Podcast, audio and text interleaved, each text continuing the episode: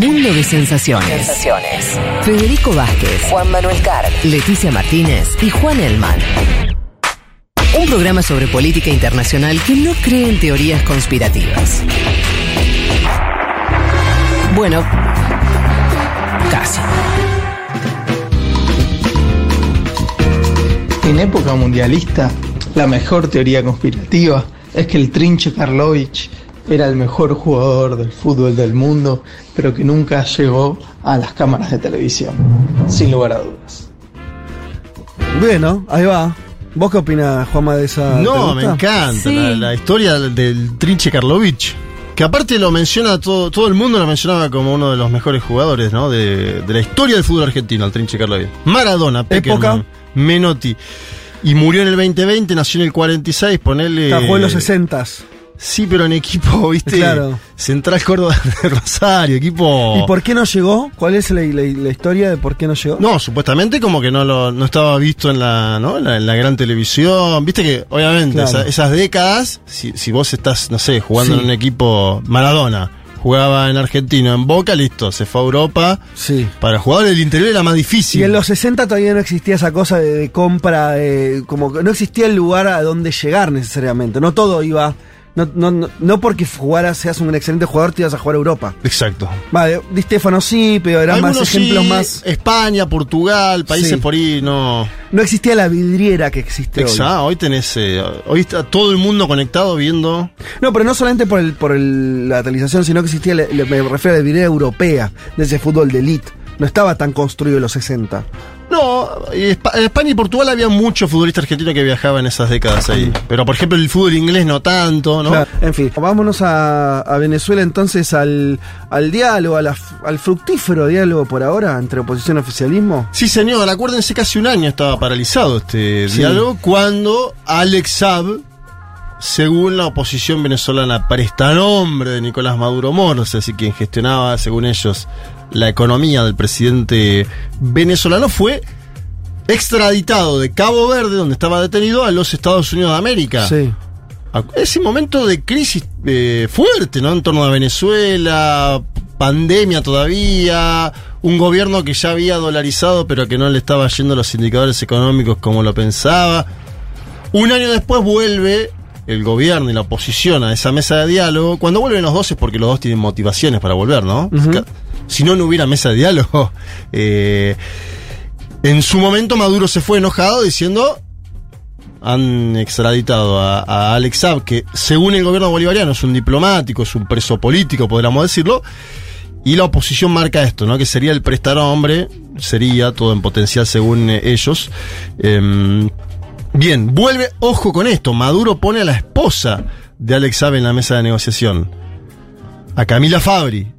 Camila Fabri está ahora pidiendo la liberación de Alex Saab. Camila Fabri viajó a México, se juntó con la oposición eh, política.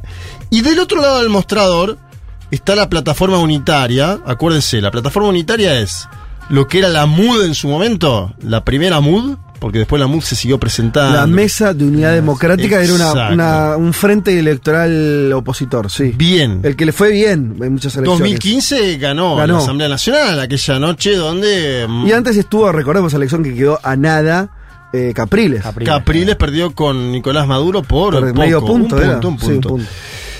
De hecho, Capriles eh, no desconoce Sí, la sí, sí. elección, se dan la movilización en las calles, aparece la guarimba, 2014, de 2014 a 2017 es una cosa en Venezuela que es para estudiar años luz. Bien, la plataforma unitaria entonces es, eh, primero justicia, un nuevo tiempo, acción democrática y voluntad popular. Esos cuatro partidos que se llamaban el G4, si querés, le decían G4. Eh, sobre todo, a ver, de voluntad popular, por ejemplo, el más conocido, ¿no? Porque es el partido de Leopoldo López, el partido Que de preso Juan. Guaidó. Sí. Leopoldo López ahora está exiliado en España. Sí. Le dio. Estuvo preso y le dieron un salvoconducto, ¿no?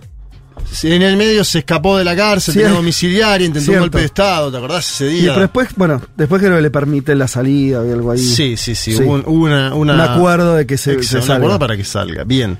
Y en el medio aparece este hombre Gerardo Blyde. Que Yo se- no lo conozco, Se intenta parar mucho. se intenta parar Blyde como dialoguista con el gobierno, Ajá.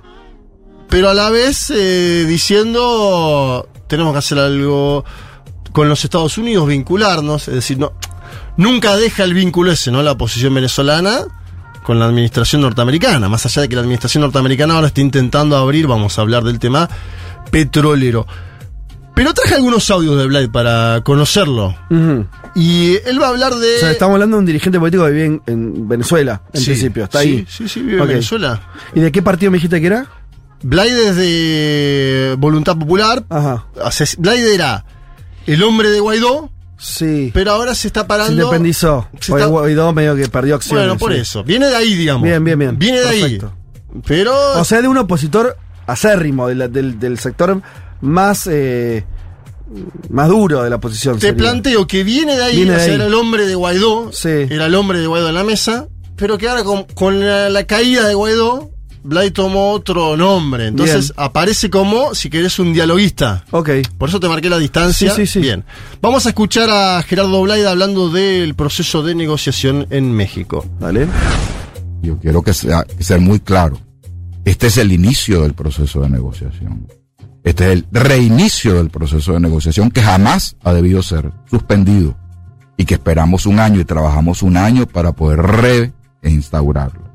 Aquí ha intervenido desde el Reino de Noruega como facilitador con un papel absolutamente discreto, pero muy profesional, sin show, sin querer salir y aparecer como han aparecido últimamente algunos otros personajes de la esfera internacional.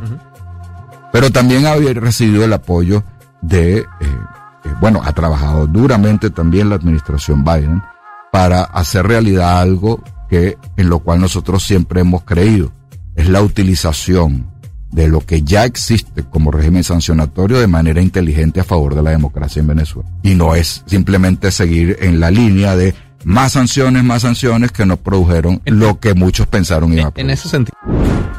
Bien, ahí estaba Blade. eh, el principio de la trayectoria política de Blade es en primero justicia, él es alcalde de Baruta, y después, como decimos, cuando asume Juan Guaidó una dirección política de la oposición venezolana, que ellos decían que era la presidencial, ahí aparece como eh, un delegado de Guaidó en la mesa de negociación. Ahora mismo, como lo vemos, se intenta, si querés, separar de ese discurso más frontal.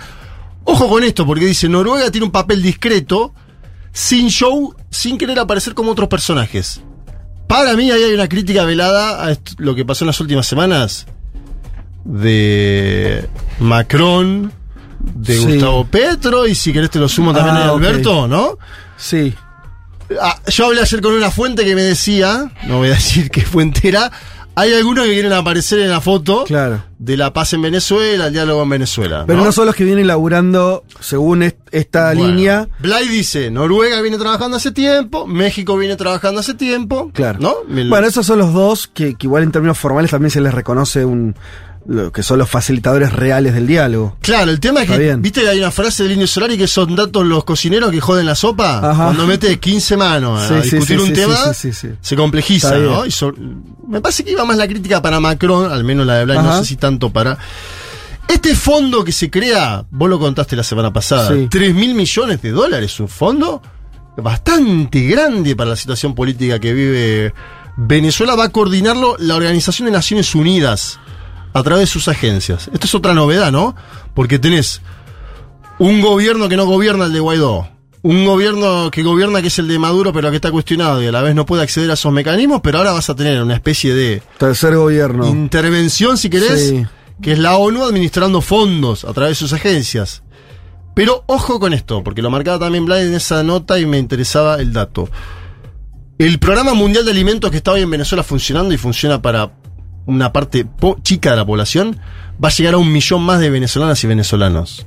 ¿Sí? Es decir, esa guita, Mm. esos 3 mil millones de dólares, imagínate que es una torta importante para poner... Entonces, Estamos hablando de recursos que eran del Estado Claro. venezolano y quedaron congelados producto Sí. de las sanciones. o Es- sea, eso sí. iba a aclarar. estamos o hablando sea, de ese fondo. Claro. Exacto, pero lo va a administrar la Organización de. Naciones Unidas, obviamente en convivencia con el gobierno de Nicolás Maduro Moros, que como Sí, sí, está sí. ahora sobre la mesa es el único gobierno Está bien. existente. No le devuelve la guita al Estado, que sería lo que Claro. correspondería, ponele, pero en producto de esta negociación, la ONU o agencias vinculadas a la ONU va a estar, lo, van a implementar. Sí, olvídate igual que Maduro va a Sí, decir. sí, va a incidir también, obvio, sí. Va a hacer campaña, va a salir a decirle, Sí, claro. conseguimos un millón de venezolanos más, se agregan al programa Mm. mundial de alimentos, bien.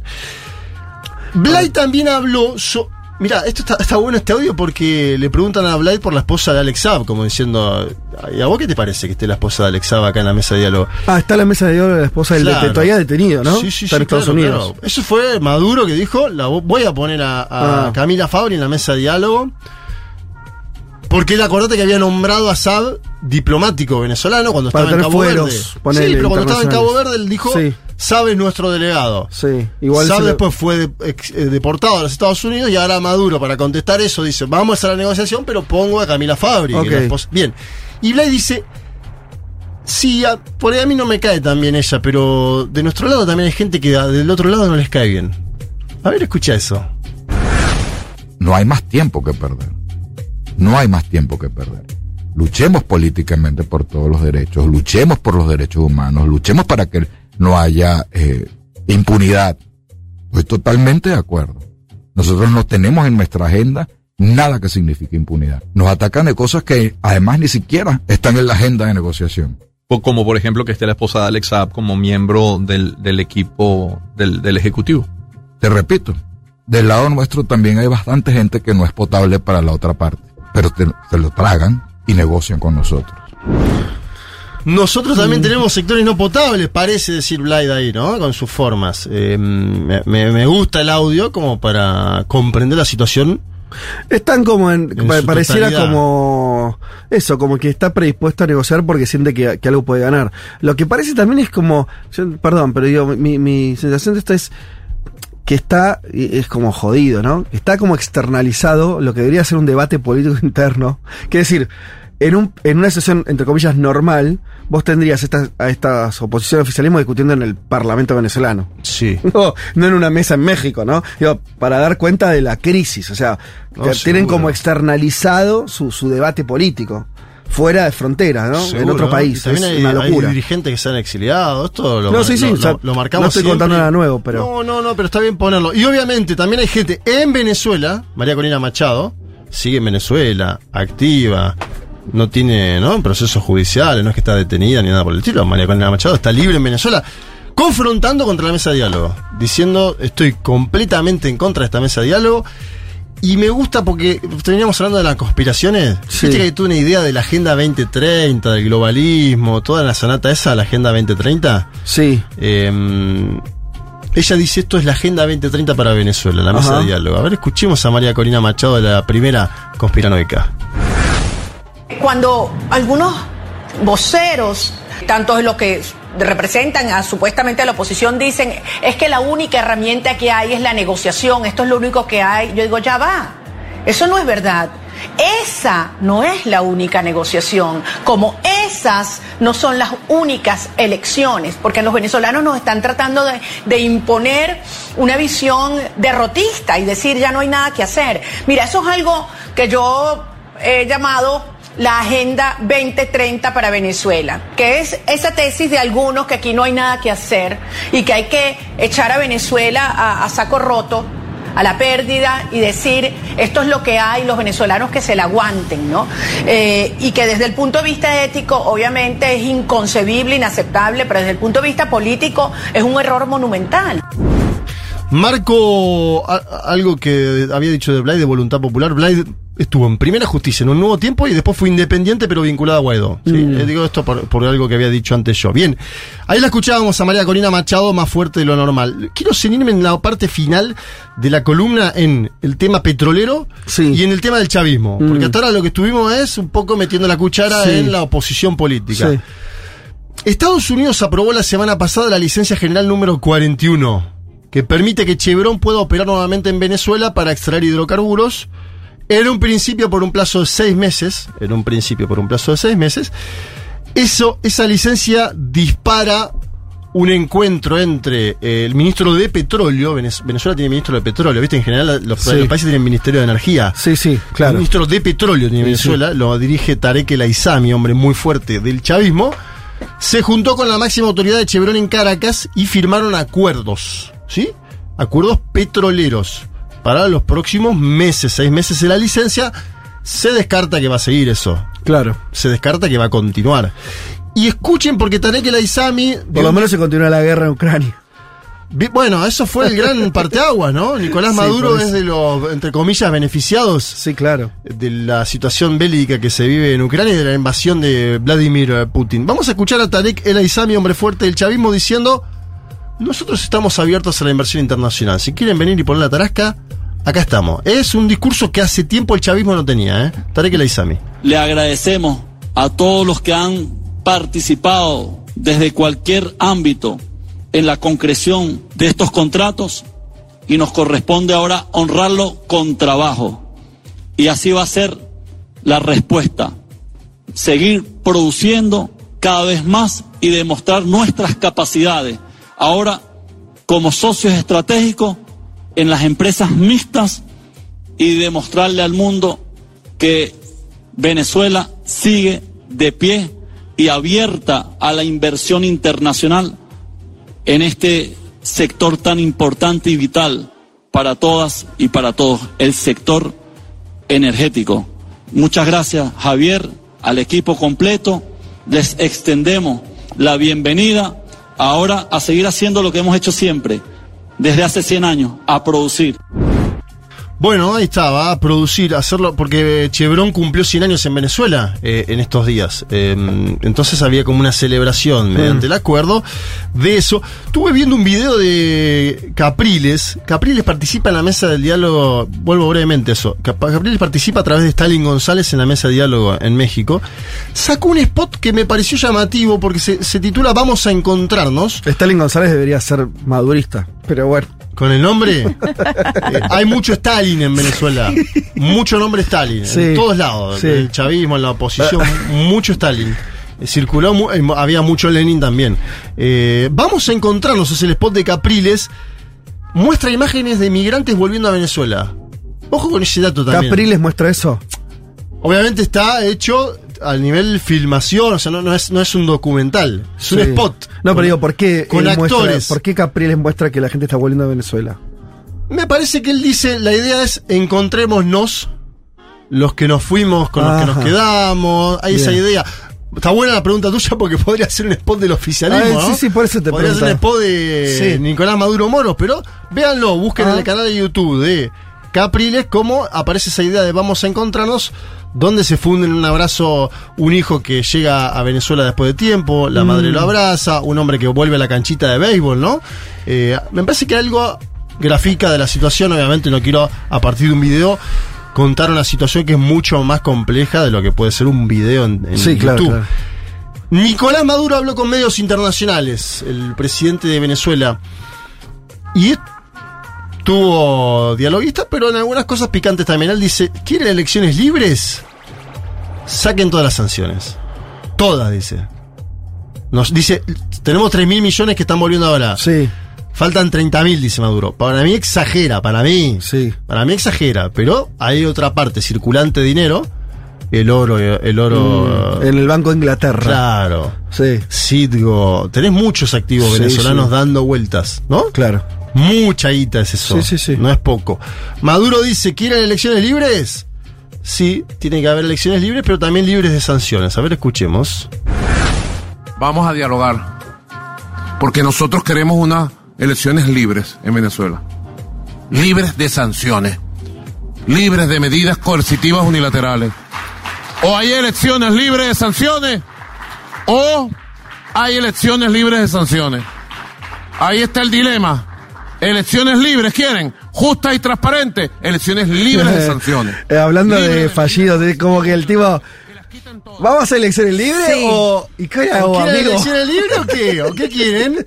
¿O elecciones libres de sanciones? Vos sabés, vos sabés que por ahí para. Bueno, no sé si tenés mucho más, pero. para Sí, tengo el último audio, pero dale, dale, dale. No, porque algo que venía pensando, escuchando tu columna. eh, digo, ¿qué es lo que diferencia a Nicaragua de Venezuela? Y digo esta tesis. ¿Será que el petróleo salva la democracia venezolana? Epa. Y porque, si vos te pasas a pensar, ¿no? Eh, Nicaragua no, no la ve volviendo de la situación, digo, porque no tiene por ahí nada por para ofrecer. también. Nada que el mundo necesite mucho de Nicaragua, entonces también esa situación Ah, queda es encapsulada. país- es un país más chico también. No, no, seguro que es más chico, pero no, no sé, no importaría mucho que sea chico. No, chico en, en todo sentido, digamos. Claro, Chico pero por que es- Chico por recursos, chico por... Pero si Venezuela no tuviera petróleo, Relevancia. si Venezuela no tuviera petróleo en este contexto, no habría mesa de diálogo, No. no habría levantamiento posible levantamiento de sanciones y no habría ningún incentivo para Maduro o para el, el- el- el madurismo, el chavismo, de abrir la situación política.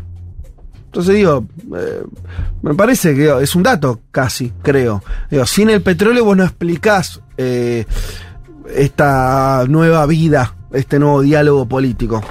El petróleo es la gran condena de Venezuela en su Exacto. momento, porque es una, eso. es una condena en el sentido de Sí. que es apetecible para otros países y que además condiciona el precio internacional, condiciona la política que puedas hacer. En el momento Sí. que cae sideralmente con Maduro en el gobierno, eso fue una crisis enorme para Sí, Venezuela. claro, claro.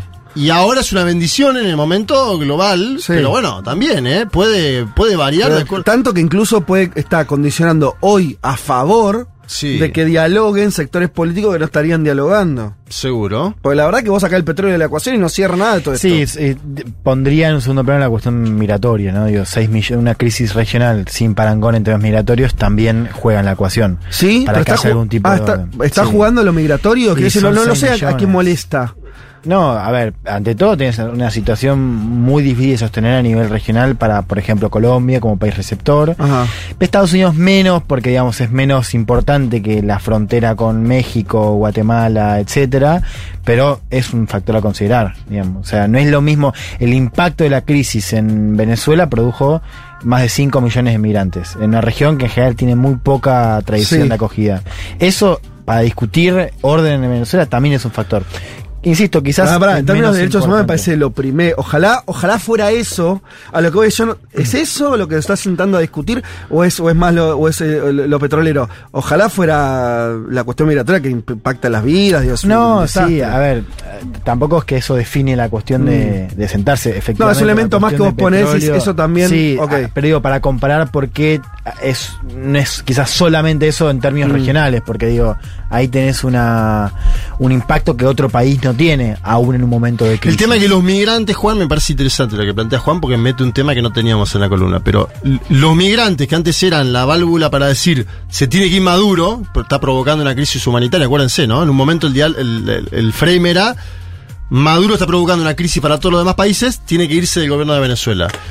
Y ahora es, bueno, hay migrantes en, en- en diversos países de América Latina, vamos a discutir la democracia venezolana, vamos a, una nueva inserción política.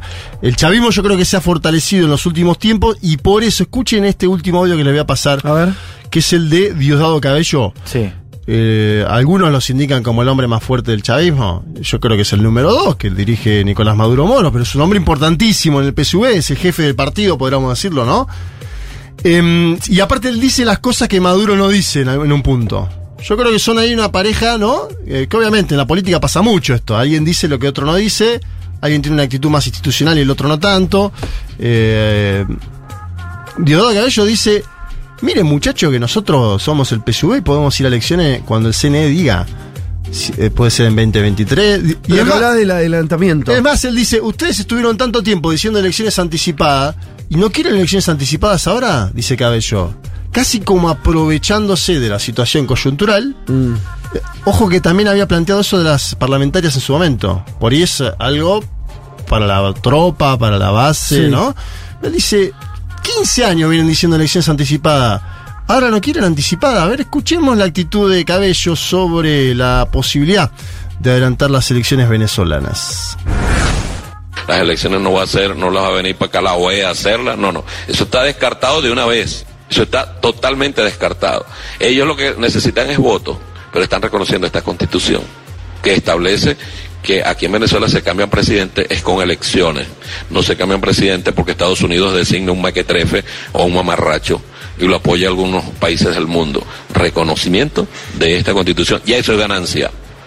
Ya eso es ganancia, porque esa es la oposición, que hasta hace poco decía no voten en las elecciones parlamentarias, que hasta hace poco decían no voten en las elecciones de gobernadores, que hasta no hace mucho decían no votes en ninguna elección. Hoy piden elecciones. ¿Qué te parece a ti?